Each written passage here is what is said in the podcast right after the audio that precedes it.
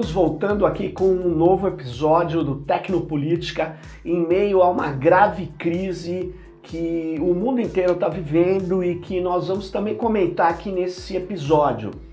É, eu estou aqui com o Alexandre Ale Abdo, Ale, é. Ale Abdo, que é um ativista e é um pesquisador de tecnologias, um pesquisador principalmente tecnologias digitais. Ele está atualmente no LISES, né, o Laboratório Interdisciplinar de Ciências, Inovação e Sociedade, ali na Grande Paris, né? Mas ele está passando um tempo aqui no Brasil e, pô, estamos aí há muito tempo né, nessa jornada. Conheço o, o Ale ali desde a época do professor Imre Simon, ali na USP. Exatamente. E curiosamente, é, eu estava acompanhando um bloco do Ilu, que a minha filha e a Bianca, minha, minha esposa, eles tocam, né? Aí eu encontrei o Alê, aí começamos a conversar, eu descobri que ele ia dar um curso é, na, no Pimenta Lab e no, na, na Unifesp. No IBICT? É o Pimenta Lab da Unifesp e no, e, IBICT, no IBICT, lá no Rio de Janeiro, com a FRJ. Ah, legal. Era um curso de sobre os avanços aí na classificação, descrição automática, visualização interativa de grandes volumes de dados, que é o que você está fazendo lá em Paris, né? É o que eu estou fazendo lá em Paris, com foco em análise de dados de, da literatura de saúde. Ah, é? Mas com, e, com uma pegada de sociologia da ciência, então, para entender como está organizado o campo da saúde, como ele desenvolve novas ideias e que instituições têm papéis uh, diferentes, que formas de organização, de que, que grupo, formas de grupo de pesquisa, grandes grupos, pequenos grupos, é, grupos internacionais, grupos concentrados no lugar, que, que tipo de, de organização social da ciência tem ligado, está ligado com diferentes avanços e, e, como isso evolui. Mas você tá, é, a, a metodologia que você usa é computacional. É, é, a gente usa modelos de redes, né, usando inferência estatística em cima Sim. de modelos de redes. Uh, e aí tem redes sociais, mas também redes de, uh, bem no sentido de, da teoria da rede, né? É, Calon, Bruno Latour. Latour, Calon, e coisa, e, análise de, de concorrência de palavras, quer dizer, tratar os conteúdos, to, todos, os, todos os elementos de um, de um, de um, de um registro como atores possíveis de, de, de, de participação na evolução dele. Né? Você trata, quer dizer, dentro do texto essas referências possam ser enquadradas como Isso, as, pala as, palavras dentro do texto, né? tentar identificar quais palavras têm ação sobre quais momentos, sobre quais coisas, e junto com, com que, para construir diferentes temas e diferentes é, tópicos e domínios de pesquisa, mas que poderiam ser não necessariamente pesquisa, poderiam ser outras, outras áreas onde você tem rastros de, de documentos, né? É, traços de documentos. Isso você replicaria para outro tipo de análise? Por exemplo, eu fiz uma brincadeira outro dia com um Sim. livro de um colega, um amigão, uh, o Gavin Adams, que escreveu um livro que era uma leitura, uma, um registro, um diário, né, diário pessoal de cada dia dos protestos é, desde 2000 e, ah. lembro, 15, 16, 17. Sim. Ele ficou uns dois, um ou dois anos, sei lá, três anos, escrevendo um diário, indo em todas as manifestações de todas as correntes políticas e escrevendo um diário de tudo aquilo. Né? E a gente, uma brincadeira que a gente começou a fazer foi tentar analisar essa sequência de, de do diário dele para ver se tem alguma estrutura no que ele estava descrevendo. Claro que é uma coisa que tem o lado pessoal dele, né? Mas que, enfim, talvez dê alguma coisa interessante. Mas você está buscando uma estrutura que ele desconhece. Possivelmente algo que ele desconhece, exatamente. De repente, o fato de que durante um certo tempo ele estava usando um certo conjunto de palavras, depois ele usou outro, e que é uma ah. coisa que ele não vai se, se dar conta meramente escrevendo, né? Mas que a gente pode identificar depois. E, e o Gavin é um cara que já está muito conectado nessas coisas. Ele já tinha, eu, eu fui, faz, fui atrás de fazer isso porque ele já tinha feito, é, na hora de publicar o livro, ele já tinha brincado de fazer umas estatísticas simples, assim, quantas Sim. vezes eu usei a palavra homem, quantas vezes a palavra mulher, quantas vezes a palavra ódio, quantas vezes a palavra amor nos meus, no minha, nos meus diários, né? E eu falei, pô, isso aí é justamente o que eu podia, podia dar, pode ser que sirva para trabalhar um pouco. Você, você trabalha com uma estrutura, um framework, ou você faz isso com, cria algoritmos? Um, é, um pouco de tudo, quer dizer, eu uso frameworks estatísticos que estão desenvolvidos, inclusive o que eu, que eu uso principalmente atualmente no meu trabalho foi desenvolvido por um colega que se formou comigo aqui na USP também na física, que hoje é professor na Central European University lá é, na, em Budapeste, é, em Viena, Budapeste, né? Estão se mudando lá, sei lá. E que desenvolveu um super framework de análise de redes que, que ganhou um prêmio até ano passado e tudo é mais. É aberto? É aberto do software livre, evidentemente. Senão nem toca, né? Pior que coronavírus. é, e... Não, pois é, e aí, por exemplo, por um lado eu uso a parte estatística, a parte matemática, eu uso coisas que foram desenvolvidas que são sólidas, é, por outro lado, é, a gente tem um trabalho de desenvolvimento de colocar, adaptar esses, esses, essas ferramentas matemáticas e estatísticas para o caso em questão que a gente está trabalhando, que, é, que é análise de textos, e análise de textos com metadados, com elementos que não são só texto, né? Tem Sim. o autor, tem a instituição, tem o, é, o ano, tem outras coisas. É, e aí tem um outro lado, que é depois, dentro desse que a gente vai ter outro lado, que é dentro do laboratório que eu estou, tem uma plataforma online que oferece serviços de análise de dados para pesquisadores em ciências humanas e sociais, é, que chama Cortext, que é, onde eu acoplei, digamos, a metodologia que eu desenvolvi, e aí você pode, pela interface do Cortext, carregar os dados, usar a metodologia que vai recorrer Mas... a essa análise estatística. É, é, possível fazer isso, recorrer, acessar essa plataforma online? É possível acessar online, é, cortex.net. É, inclusive Olha. os cursos que eu vim dar aqui, uma parte do curso é a parte teórica, explicando uhum. o que foi que a gente desenvolveu, como pode ser utilizado, para que serve, é, onde se encaixa na história da, da, da, análise de textos, da análise de, da, da análise de literatura científica, da, da teoria da rede, enfim. E a segunda parte é uma oficina para mostrar como usar isso dentro da plataforma Cortex, que tem outros métodos e outras coisas também. Né? Hum, né? E você tem um tutorial online? Você já gravou isso? Fez um vídeo? Eu ainda não, mas como, é, como justamente por causa da, da pandemia, Sim. coronavírus, o, a, a, o, a na Unifesp, que seria amanhã, foi cancelada. Ah. A gente vai tentar fazer um live no YouTube e aí fica, vai ficar gravado. Cara, era, isso é muito Junto com o Henrique Parra, lá do Laboratório de Humanidades Digitais da Unifesp. Muito legal, hein? É. Porque isso é muito útil, né? Pô, eu mesmo tô estou precisando terminar uma pesquisa aí que tem um material coletado, que é um discurso dos generais no ah. Twitter. Eu gostaria de ter é uma coisa que eu não consigo ver para a interpretação tradicional, é. né? O cara que, que foi com quem eu fui trabalhar na Sim. França, que chama Jean-Philippe Conté, ele desenvolve, ele foi uma das pessoas que desenvolveu a parte mais algorítmica dentro dessa plataforma até hoje, né? Agora eu estou entrando, uhum. desenvolvendo novas coisas também, mas até lá, principalmente ele que desenvolveu. E no trabalho que ele fez até agora, tem uma série de visualizações interessantes que ele usou, por exemplo, para analisar a história dos discursos da, dos presidentes americanos, aquele State of the Union. Olha. Ele, ele analisou a, a evolução do, do, do, vocabulário dos temas da State of the Union desde o primeiro lá, sei lá, sim, quando sim. se instituiu essa prática não sei se já foi com o George Washington ou se foi depois, uhum. até os dias de hoje. E é bem interessante, ele mostra assim transições de momentos em que se falava se falava de um jeito sobre guerra, se passou a falar de outro jeito sobre guerra. Isso é espetacular. É, depois eu mando o paper para você.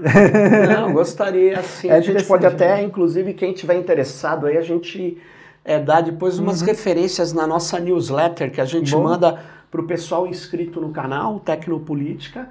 A gente pode mandar isso aí sim, porque é isso aí, porque é, é bastante útil para pesquisa, né? Muito interessante. E aí, eu queria, falando aí em pandemia, que você falou hum. também agora, é, eu queria falar de duas coisas aqui com a tua experiência de tratamento desses dados e ter viajado aí, ter feito diversos cursos. Você tem uma formação interdisciplinar muito forte, né?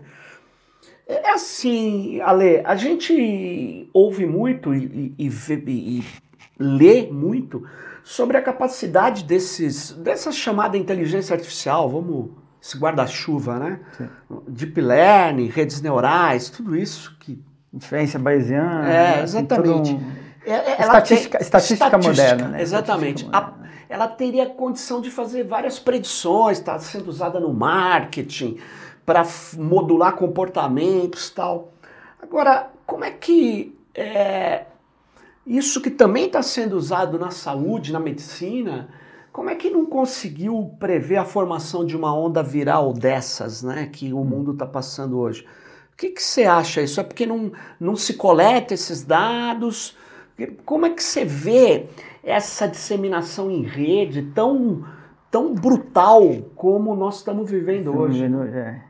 Bom, é, é interessante porque hoje, hoje saiu, hoje ou ontem saiu um artigo na Science onde eles mostram, um, po- eles fazem uma modelagem super é, bem feita, assim, bayesiana, não sei o quê, do- Uhum. bem moderna, digamos, de- da epidemia do coronavírus, pegando todos os dados sobre as cidades chinesas onde ele se espalhou e os dados de tráfego de, de tráfego, não, de trânsito de pessoas entre essas cidades, a idade das pessoas, é, idade eu não sei, mas enfim, é, e aí eles fazem um modelo de- com, a, com a hipótese de que tem uma, uma camada da população que está espalhando essa, essa epidemia sem, tá, em- sem, sem dar nenhum sinal de infecção, né?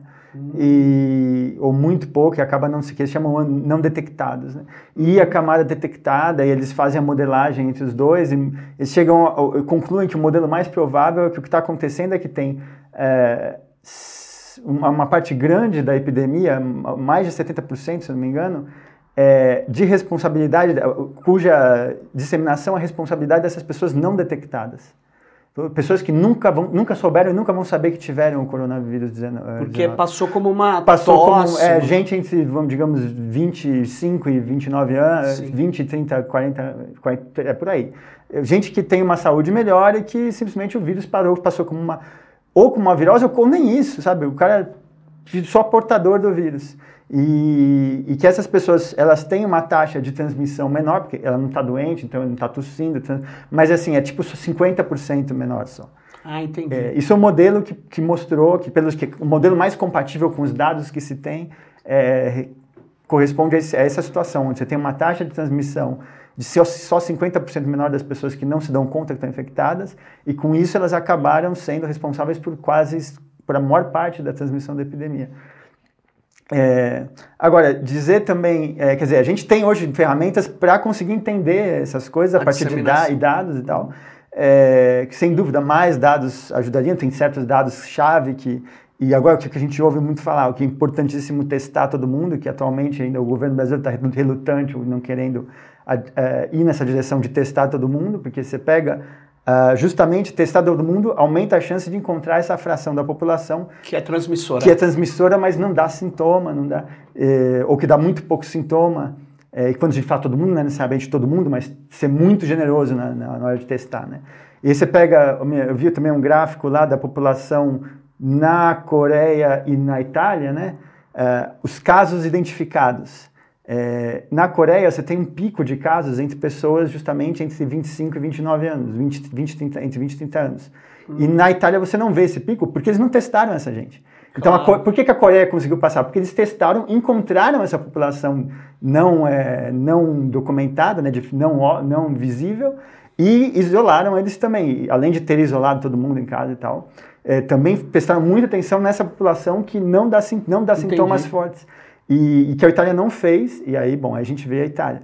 Então, assim, é, esse- então a gente tem a informação, a gente sabe certas coisas, agora precisa pôr em prática, né? Precisa começar, por exemplo, aqui a, a admitir que tem que testar, tem que testar muito mais e de maneira muito mais indiscriminada, porque as pessoas que vão estar realmente responsáveis pela disseminação da epidemia, como mo- os, os modelos matemáticos sugerem, é, são as pessoas que não dão, não dão sintoma. É, que elas vão no ônibus, vão estar lá Vão no ônibus, acham que estão é. saudáveis, como eu vim. eu- bom, hoje eu vim de bicicleta justamente com essa lógica de que eu estou tentando, me quando eu tenho que me deslocar, me desloco de bicicleta, para não ficar no ônibus, num lugar fechado, com Claro. outras pessoas no transporte. É, e muito provavelmente, Ale, é, assim, pessoas com uma saúde mais, vamos dizer, é, normal, sem doenças crônicas, graves tal, elas vão passar por isso como uma gripe. Vamos passar. O problema são pessoas que é uma, uma quantidade grande da população que tem já uma idade elevada, tem uma saúde fragilizada. né? Principalmente saúde fragilizada, porque a gente fala, ah, na, na, na Itália as pessoas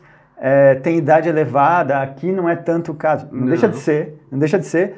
Mas tem a segunda coisa, que é a saúde fragilizada. Na. Itália eles têm um sistema de saúde que funciona relativamente, com condições gerais de higiene, de saúde melhores. Aqui você tem muito mais gente com, com, com outras doenças já, um, um grau de, de, diabetes muito maior, um grau, então uma gente, alimentação gente, péssima. Uma alimentação pior, condições de sanidade, principalmente condições sanitárias. 50% Sim. da população brasileira não tem saneamento básico. Quer dizer, você está falando de uma situação, Nossa. você tem co-epidemias, co quer dizer, epidemias concorrentes, dengue, sarampo agora, porque o pessoal não tomou vacina. Então você tem condições, na verdade, muito piores que se você for ver, possivelmente piores que a da Itália. Sim. E, então não pode ficar assim diminuindo. E a, outra coisa é que tipo, dizer que não se pôde prever é difícil, porque se, se previu que poderiam vir epidemias desse tipo. Agora, Sim. como é que você identifica é, o momento que, como é que você identifica o momento que ela chegou? Não é tão fácil. Agora, é, não deixa de ser, é, quer dizer, o fato de que epidemias com as características desse vírus poderiam existir, se sabia. Sim. É, tem, tem, tem, tem, tem trabalhos bem antigos, de décadas até, dizendo, olha, à medida que o mundo for se interconectando, aeroportos, transporte aéreo todo o tempo, todo mundo vai para lá e para cá, todo, com, aumenta o risco de o dia que subir, surgir uma epidemia virulenta, a coisa vai realmente explodir e de maneira muito rápida. E, e, se sabia disso. Agora, como é que você identifica como uma epidemia tem essas características? É difícil, porque você só consegue ver a característica da epidemia depois que ela está espalhada numa população onde você tem um, uma quantidade estatisticamente significativa de casos para poder falar sobre Agora, o que se trata. Eu, eu li um, um, um, trabalho é, sobre a China, dizendo que a, já é a terceira epidemia que parte da China dizendo que existe uma fusão entre uma doutrina neoliberal que você diz, ah, a China é um país comunista, mas na verdade eles estão aplicando modelos neoliberais de organização do trabalho, de lucratividade que o Ocidente, é, inclusive agora tá, tá o, alguns empresários acham fantástico tal, né? O que eles fazem. Agora, o que que acontece? Acontece que é, por causa de um, uma super exploração do trabalho. As pessoas é, têm que trabalhar doentes muitas vezes, elas não conseguem. É, uhum. com essa pessoa que você falou, ah, ela pegou uma tosse e vai lá. Uhum. Ela não é, na verdade, não pode ficar um, um dia fora do trabalho para se restabelecer. Isso é considerado um absurdo, falta de produtividade. Então, esse artigo indicava, eu não estou me recordando o nome do autor, ele indicava que, é, é, em geral, é, o que vai acontecer são epidemias cada vez piores por causa desse mundo do trabalho, dessa aglomeração. Uh, por exemplo, se você pegasse aquela ebola que já aconteceu, uhum. ela mata. Ainda existe, né? o. Tá ah, confinada. Sim, desculpa. O que eu quero dizer é o seguinte: ela não é tá mais uma África, ela não se, tá contida. Ela está contida e que ela, vamos dizer assim, ela mata muito rapidamente seus é. hospedeiros, é. né? Me parece que é uma taxa de 50% dos que tomam contato pegam a doença. E ela se manifesta rapidamente, então ela se difunde mal. Ela se difunde mal. Mas que esse coronavírus, ele já é um pouco diferente de outra. Ele, ele tem uma taxa que eu fiquei assustado que eu vi vou até ler aqui, uhum. é, é, é, o seguinte. É, o, o, o, que uma das coisas que explica essa difusão, a, além de você não detectar o hospedeiro, ele, ele fica cinco dias em plástico. O vírus, ele hum. fica cinco dias. Ou seja, se você amanhã chegar naquele plástico que alguém espirrou, botou a mão, você vai se contaminar. Ele fica 4 a 5 dias no papel, 4 dias no vírus, de 2 a 8 horas no alumínio, não entendi porquê, 8 horas em luvas cirúrgicas, 48 horas no metal e 4 dias na madeira. Bom, é, eu, eu achei que é um tempo muito grande de. É.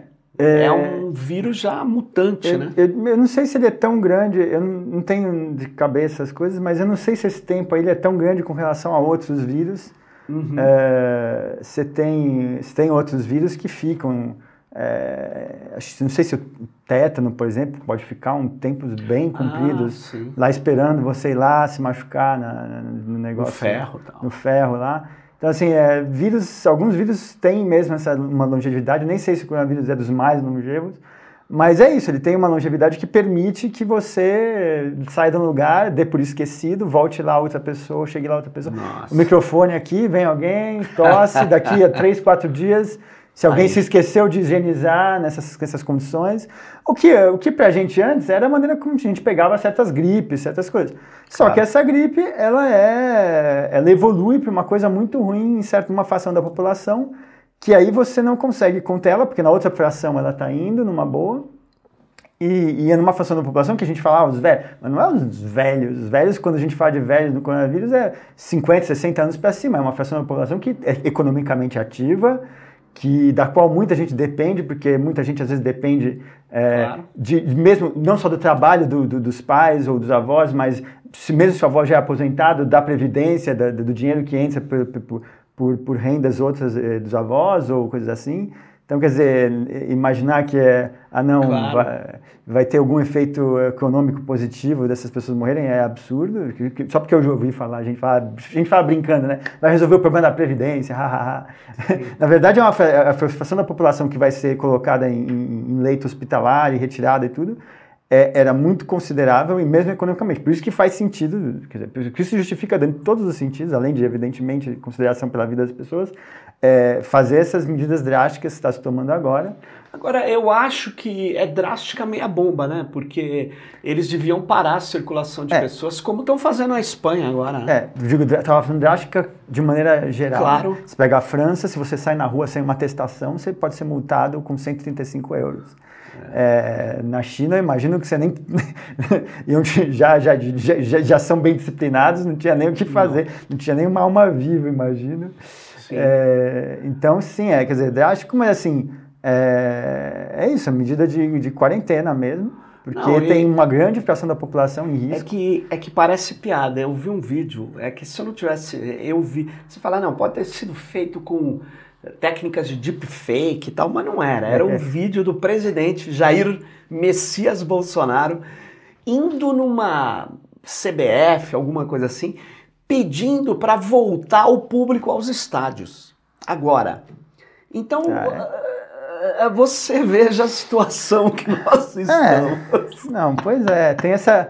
A, a, a, os, os- os Cavaleiros do Apocalipse, né? O Boris Johnson, Sim. o Trump e o nosso querido aí, líder supremo, estão aprontando, né? É, tipo, é, parece criança no playground, só que, Que com responsabilidade de adulto. É, que, que loucura. E eles sabem o próprio, quer dizer, você vê nos três, nos dois, principalmente no caso do Trump e do e, e do Bolsonaro, você vê claramente que tipo todo o establishment, eh, toda, todo o Ministério da Saúde, o próprio secretário da Saúde dos Estados Unidos, o ministro da Saúde aqui, são pessoas que, por- enfim, a parte da associação com o que for, são Claro. pessoas competentes que têm noção do que estão fazendo. e aí você vê os caras lá tipo "Ai, o que eu faço com esse maluco? E o, É e o- que é maluco? A gente fala, não é maluco, né? Maluco é quando a gente, que nem a gente é, é- é- é irresponsável, é, é- é incompetente para a posição que ele está e criminoso. Criminoso. O cara sabe que ele teve o exposto, alguém que sabe que teve exposto ao vírus, que teve na, no meio de pessoas que tiveram expostas Claro. ao vírus. Hoje eu liguei para uma amiga, a gente ia se encontrar hoje à noite. Ela falou, não, ó, cancela porque o meu primo trabalha com uma pessoa que está contaminada. Entendi. Quer dizer, ela está a Tá 3 contando. graus de distância, ela disse, olha, eu não vou querer encontrar com você porque eu sou seu amigo, né? Sim. Aí você pega um cara que teve com gente que imediatamente contaminada do lado dele e vai lá abra- abraçar gente que, quer dizer, nem com os próprios apoiadores ele tem respeito pela, pela vida deles. É tipo, o que, que é, isso, É uma gente? coisa, é, é uma Que coisa, é é uma coisa surreal, mas é, é, É, é a- é realidade é, de a realidade brasileira. É Por- é, é, eu, você estava falando dos graus de, de contato, né? Com esse teu exemplo da amiga. É, esse, a gente tem essa teoria dos seis graus de contato, né? Ah, vocês viram essa Se- separação. seis graus de separação, né? Que curiosa né? essa teoria, porque ela não é temporal, né? Você fala, ah, eu tenho um grau de separação do Obama. E, e tenho mesmo, porque eu conheço o Celso Amorim, o Celso Amorim já teve várias vezes com o Obama, então eu tenho um Dois grau. graus. É dois De graus. você para o Celso Amorim? de Sim, sim, sim, dois graus. Dois. Agora, é claro, o Celso Amorim Bom, que tem um depende grau de como só. você define. Claro. Depende de como você define. Você Claro. poderia dizer que ele tem zero e você tem um. É, eu tava pensando A gente nisso. faz na mas- distância. Mas, ele. Mas quando você fala. Você retira a temporalidade, mas na hora que você põe o temporal, você tem a questão da proliferação em rede. Uhum. Ela é isso mesmo, né? Você está em contato com pessoas mais frequentemente, né? Então você tem uma situação bastante dramática num, num, num local onde nós estamos bem mal com políticas de saúde, mas também com políticas de ciência e tecnologia. Uh, uh, você está lá na França, né? uhum. né? Você está em contato com o pessoal da área de humanidades, da área de computação. Sim.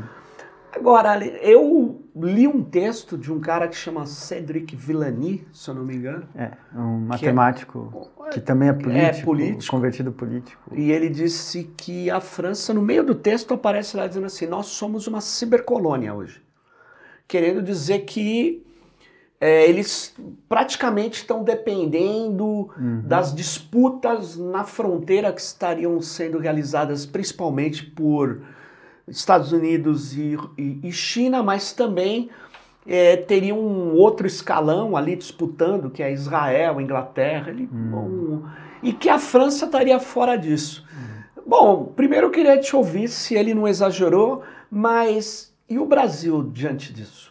nessas tecnologias de, vamos chamar assim, de estatística de terceira ordem, moderna, como você disse, de inteligência artificial, como artificial. é chamado. É.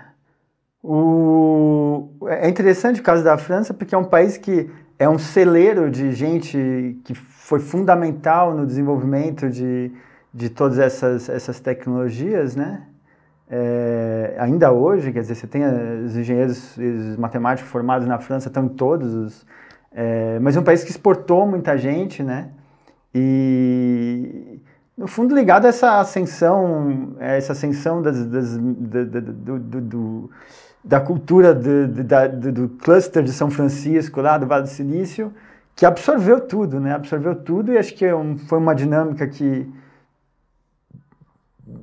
pela sua natureza é assim e que ninguém se preparou, ninguém se reagiu muito claramente, uh, demorou para se perceber até que era uma questão tão central.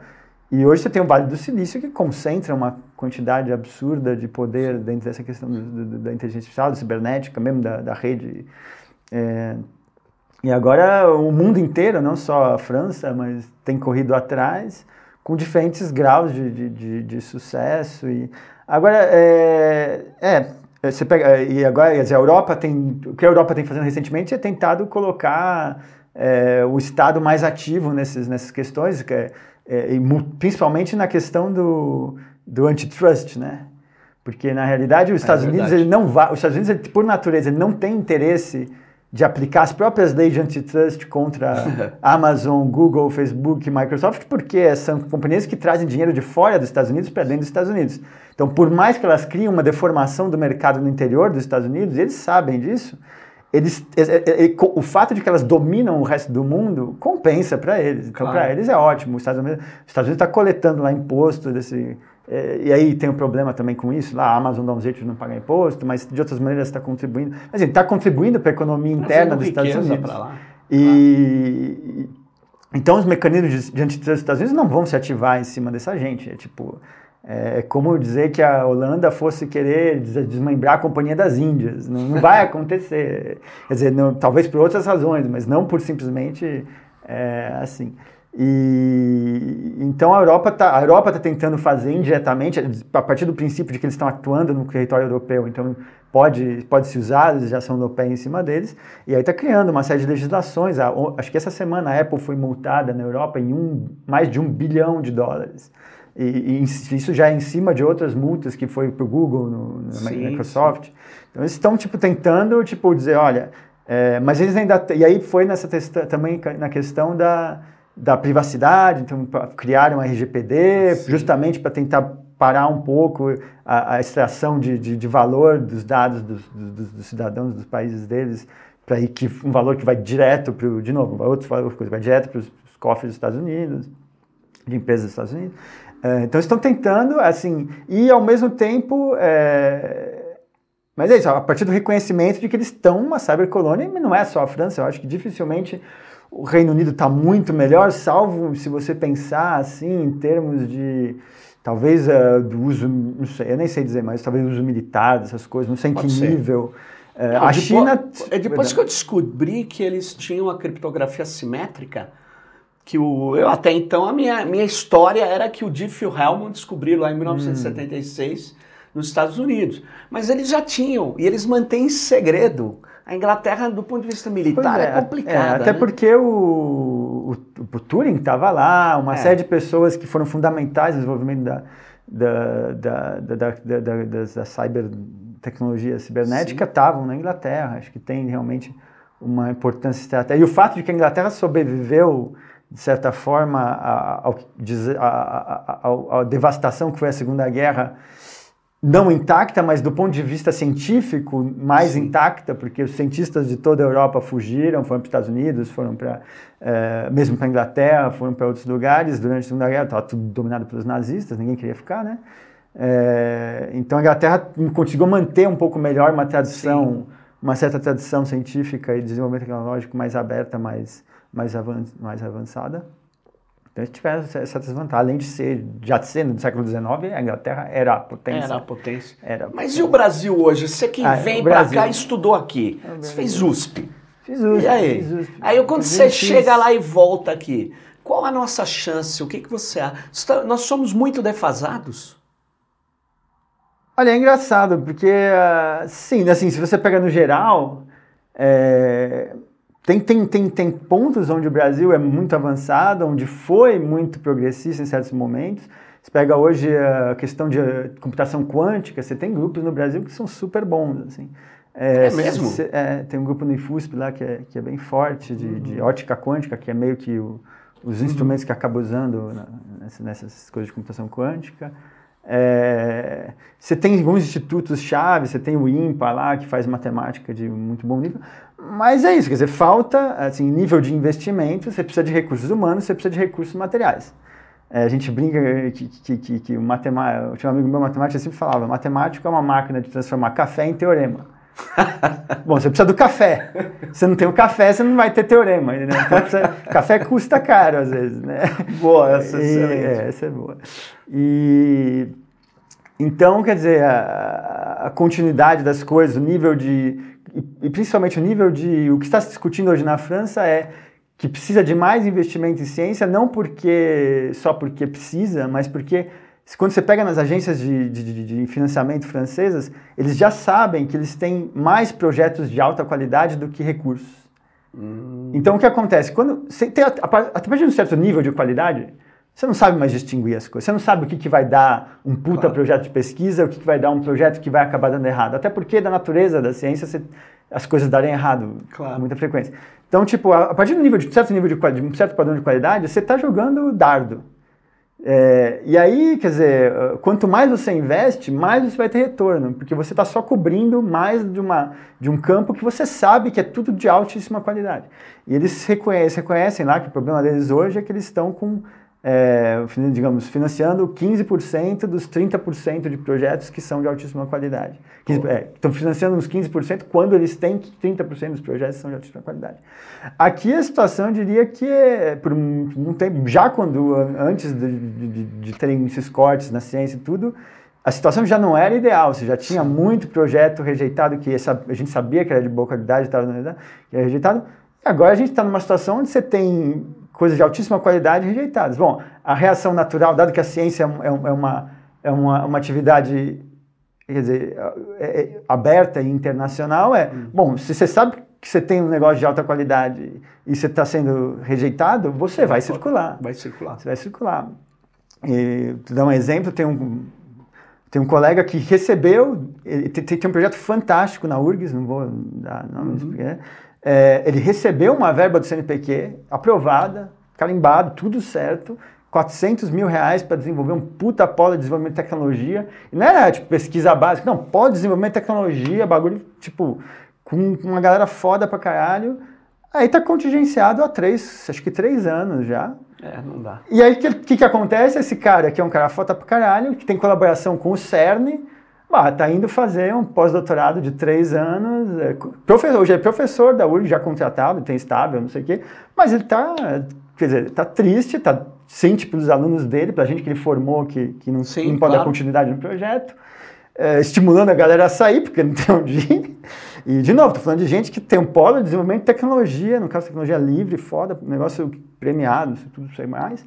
É, e aí ele está agora indo fazer um pós-doc lá no, na, na, França, porque ele quer trabalhar, tem a oportunidade aí de trabalhar com o CERN, fazer, claro. fazer as coisinhas fracas aí, que não. coisa de. E, então, e esse é um fenômeno que estou vendo ali, mas estou vendo.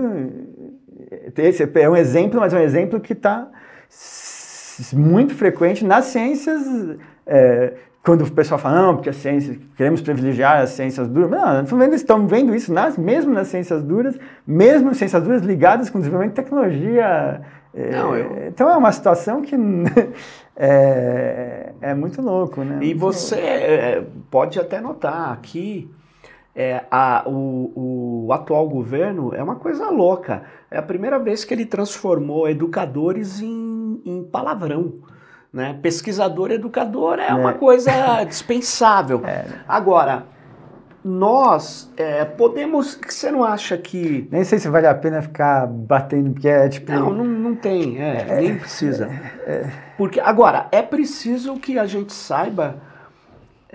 você acha assim que se, se reorganiza o país e se considera uh, a ciência e tecnologia algo vital, nós temos, vamos dizer assim, condição com a nossa estrutura universitária tal, de tentar encontrar novamente um caminho de pesquisa avançada. Você acha isso possível?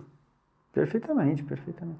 Assim, e, e assim, é engraçado, o Brasil tem, tem, ele tem, por enquanto, né, ainda tem Sim. um certo, um certo, uma certa boa vontade do, de, de, muitos lugares do mundo. As pessoas têm uma boa vontade com, com o Brasil. É mesmo? É, boa eu sinto, eu sinto o que, que, que, é isso? As pessoas, por exemplo, o laboratório que eu tô lá. Sim. Pessoal, tem gente de vários lugares do mundo. Mas eu comecei a trabalhar com eles lá, os caras viram o que tá. Eu cheguei lá, tava tudo. Quando eu cheguei lá em 2016, comecinho de 2016, não tinha nada dessa história ainda. É, é, não tinha nada dessa história ainda. E, e, aí as coisas foram degradando aos poucos, né? Quer dizer, não vou nem dizer que estava assim, mil maravilhas antes, mas teve um, uma direção Foi. bem errada a partir de um certo momento. E, e o pessoal brincava comigo assim, não, fica tranquilo, a gente vai trazer o Brasil inteiro para cá, sabe? e, e tem, tem uma boa vontade de achar que, tipo, tipo receber brasileiros e de, de querer colaborar com a gente. E no final, o que eu tô, me esforçando para fazer lá agora é justamente e eu vim agora meio de férias, mas meio em missão aqui para dar aulas e tal, justamente para tentar criar uma ponte e para ver se também o pessoal com quem eu trabalho aqui pode também se apoiar um pouco no, no, no, no, no que a gente estava fazendo lá, tanto nos recursos, no conhecimento, é, para criar os pontos de apoio para ver se segura as pontas ou para ver se dá para fazer coisas mais interessantes. E lá eles trabalham também com essa concepção de ciência aberta no laboratório que eu estou, e eu diria que na França em geral, e na Europa em geral, estão em cada geral, vez né? mais. Claro. Hoje você tem na, na, na Europa, na França, tem o Comitê pela Ciência Aberta, um órgão oficial do Ministério da Ciência lá, principalmente para discutir a abertura de publicações científicas, de dados científicos, mas que também, quer dizer, que é o o ponto principal de hoje, mas que você também tem iniciativas que ainda não estão incorporadas oficialmente nas políticas, mas que estão em políticas mais locais, de laboratórios, de universidades, de software livre, de hardware aberto. O CERN, por exemplo, tem toda uma política de hardware aberto, de publicar as especificações dos, dos, dos, dos, dos instrumentos científicos que eles produzem. Uh, eu trabalho com um colega lá, trabalho, não conheço, tem um amigo que faz parte de uma associação lá na França que chama Hacker Research, que tem um laboratório no Instituto Pasteur, que também tem essa pegada de hardware aberto, publica, uhum. ele desenvolve um hardware para você, pacientes com autismo, interagir com um robô, voltando para a inteligência artificial, uma inteligência artificial que vai interagir com o paciente com autismo, como se fosse um, fazendo o papel de um humano, que às vezes o paciente com autismo nem se dá conta, porque ele tem justamente autismo, e para aumentar a socialização do paciente com autismo. Então, no lugar de precisar de uma pessoa é, que tem um tempo limitado, que, que às vezes custa caro para ficar lá interagindo com o paciente com autismo, o paciente com autismo pode interagir com um, um, robô, um programa de um humanoide. Robô, um robô ou um humanoide, ou mesmo com uma tela de computador, onde vê uma pessoa, Sim. onde vê um, um avatar, né? Sim. E ele pode ficar quanto tempo ele quiser interagindo com aquilo, desenvolvendo a sensibilidade social dele. Então esse é o, por exemplo. Isso, isso aí tudo, esse cara é super ligado com questão de software aberto, hardware aberto. Nós estamos chegando aí a um, a um momento aqui, porque a gente tem uns programas com horários, e eu queria que você desse um toque aí, Ale. Como é que faz se o pessoal, a gente tem sido procurado por muitos pesquisadores de várias áreas. Eu nem sabia que o Tecnopolítica tinha ido para esse lugar. Então, muita gente vai perguntar aqui como é que a gente faz o contato aí com você, pode estreitar relações com essa pesquisa que você tem. O que, que você sugere aí? Olha, a gente pode fazer como. Tem, tem um. Eu Talvez quando eu for organizar justamente com o Henrique o, esse, esse, esse seminário online, né? Aí você poder divulgar dentro dos Sem canais de Tecnopolítica. Depois, bom, eu tenho meu e-mail, a gente pode colocar meu perfil, coisa assim, no, no, no CID. Vamos e dentro da descrição aí. do vídeo. Tem o meu canal no Hubzilla, que é uma rede dentro do Fediverse, é, fora do, das redes proprietárias. Das redes proprietárias. É isso aí. E isso aí, tem, tem, tem meios de contactar. Ainda, ainda sou uma pessoa. Contactável. Contactável. Eremita, para muito, eremita digital, mas depende da dimensão. Né? Muito legal. Pô, Ale, obrigado aí por Enquanto essas... eu estiver exilado no meu próprio país aqui, porque agora eu resolvi ficar aqui por mais um tempo, com essa história toda, é, é bom estar com a família e tal, né? Claro, claro. E, deixar é isso aí. E, mas eu vou voltar para a França em breve, ainda eventualmente, né? Quando a coisa começar Sim. Por enquanto eles estão em teletrabalho lá, teletrabalho. Sim. Então, tipo, não faz diferença nenhuma eu estar aqui e estar lá. Depois eu vou acabar voltando. Mas uma vez por ano eu tento vir aí dar umas aulas, fazer umas coisas. Pô, legal, vamos nessa. Vamos, vamos. É... Bom. Bom, super prazer tá aí. Prazer é meu, obrigado aí, Ale, por estar nesse episódio Tecnopolítica. O que você acha da gente chamar de tecnologia e pandemia? Tecnopandemia. Não, tecnologia, tecnologia redes e pandemia. Redes o que, que você acha? Bom, vamos, a gente chega lá. Tem alguma coisa aí. Tem a ver. Tem uma semente de alguma uma, coisa. Tem. Valeu. Até a próxima aí, o próximo Tecnopolítica. Valeu.